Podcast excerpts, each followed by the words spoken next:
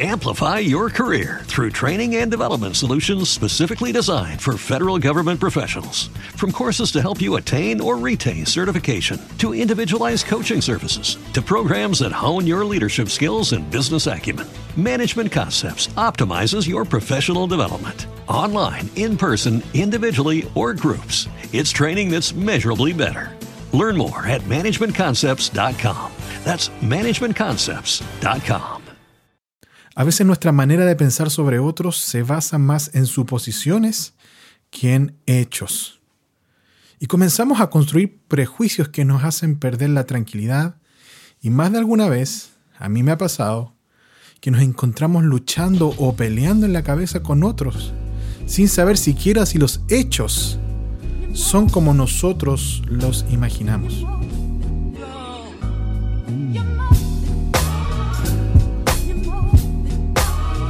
Nuestros anfitriones David Muñoz y Pablo Adasme, pastores de CGD, se unen para hacer Urbano, un podcast con reflexiones cristianas para nutrir y desafiar el espíritu de personas que viven en el ritmo diario de la ciudad.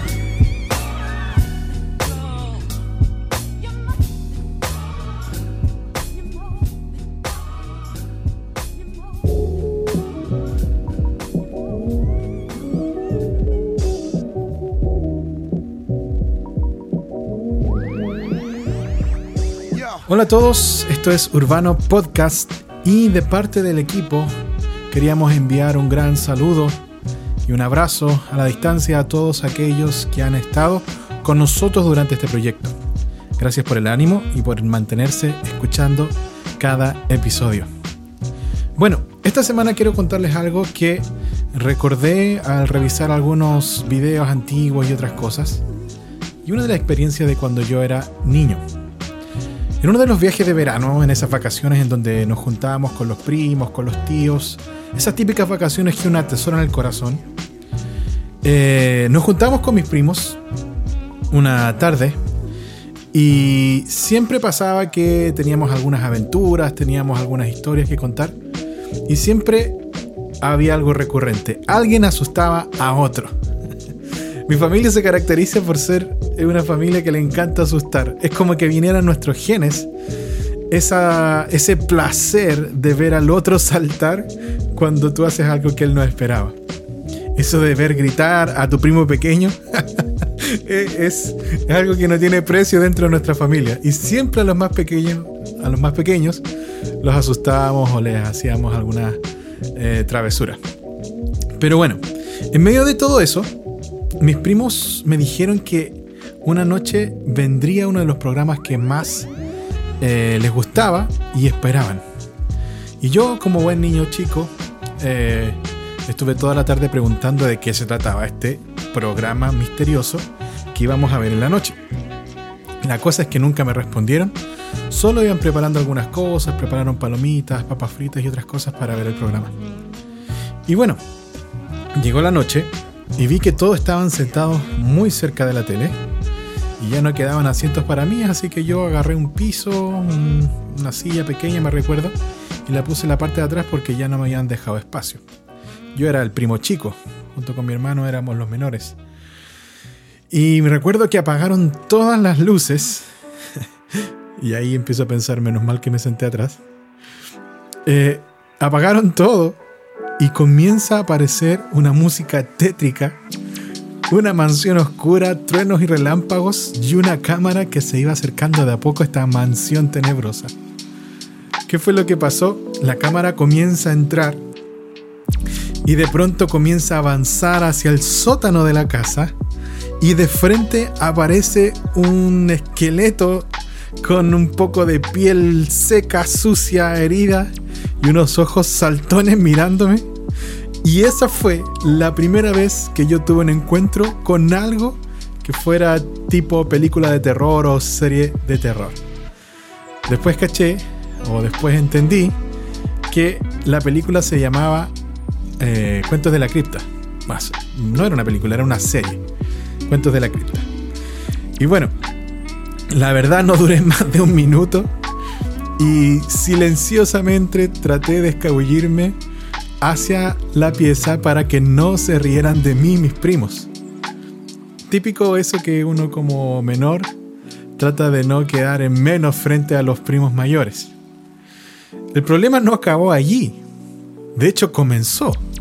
Porque entré a la pieza y de repente me doy cuenta que está todo oscuro y estoy solo en una pieza oscura, con frío, y todos viendo cuentos de la cripta en el living.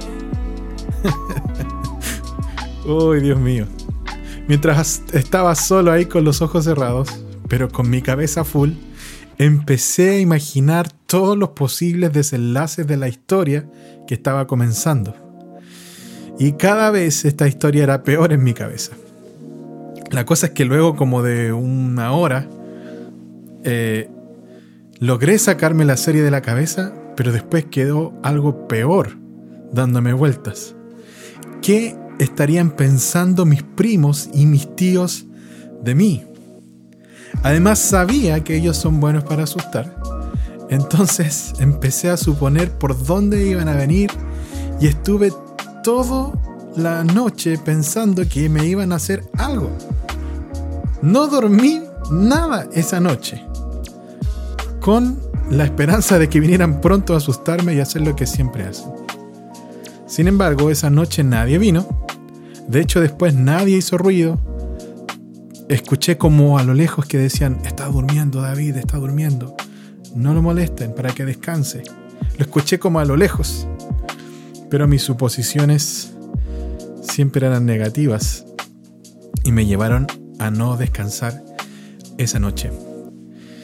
Y la verdad me doy cuenta de algo muy interesante que tenemos nosotros, las personas, que es eso de la imaginación y de contarnos historias que no siempre son ciertas. Hoy me doy cuenta de lo fuerte y lo peligroso que son las suposiciones negativas que tenemos sobre otras personas, como las que yo tenía sobre mi familia. Yo ya veía que ellos me asustaban o aparecían por una ventana o debajo de la cama y me hacían algo. Eran suposiciones basadas en lo que yo creía o sabía de ellos. Pero me di cuenta que no siempre lo que nosotros suponemos o lo que nosotros imaginamos de otros es así. Y esto es algo que la Biblia nos explica y nos narra. En Eclesiastés 10:13 dice, los necios basan sus pensamientos en suposiciones insensatas. Por lo tanto, llegan a conclusiones locas y malvadas. Y es así. A veces nuestra manera de pensar sobre otros se basa más en suposiciones que en hechos. Y comenzamos a construir prejuicios que nos hacen perder la tranquilidad y más de alguna vez, a mí me ha pasado, que nos encontramos luchando o peleando en la cabeza con otros, sin saber siquiera si los hechos son como nosotros los imaginamos. Es más, a veces pienso saber la motivación que hay detrás de cada acto de otros. Y me doy cuenta que eso es peligrosísimo. Porque vivir en base a suposiciones negativas o a recuerdos negativos genera muchos problemas. Uno de estos problemas es la falta de comunicación. Porque creo saber el por qué los otros hacen lo que hacen, y además queremos saber el por qué actúan como actúan.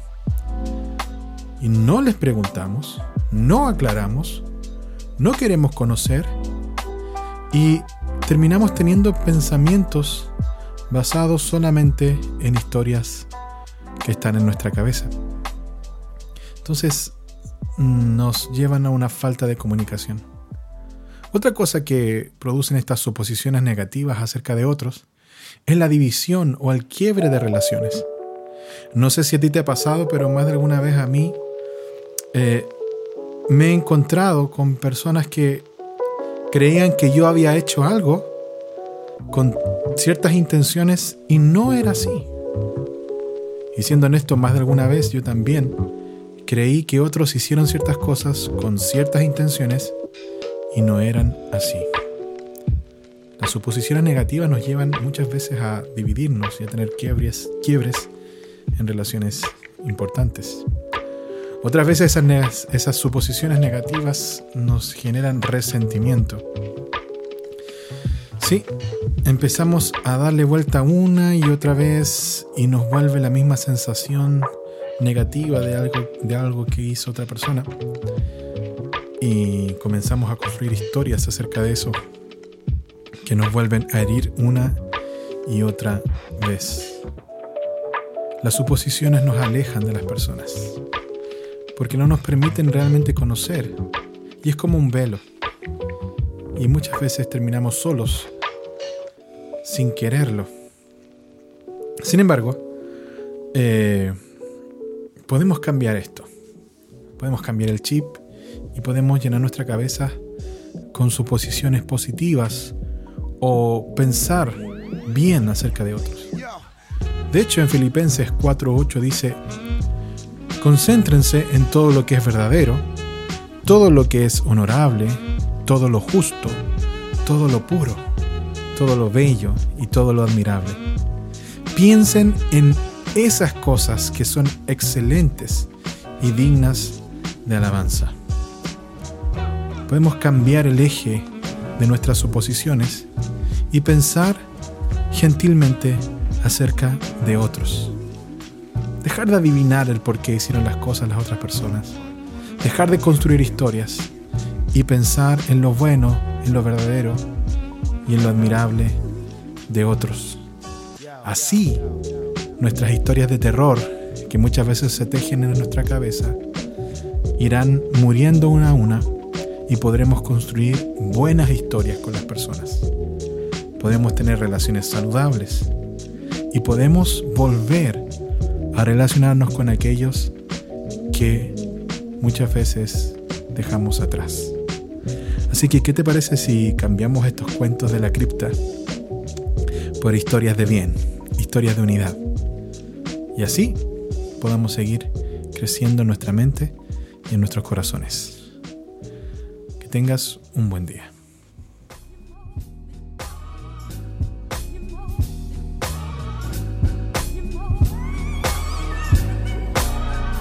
Muchas gracias por haber sido parte de este nuevo episodio. Espero haya sido de gran ayuda. Te recuerdo que cada semana estaremos subiendo nuevos episodios. Búscanos en YouTube o Spotify como CGD Podcast o también nos puedes seguir en redes sociales como Centro Gracia de Dios. Te deseo un excelente día.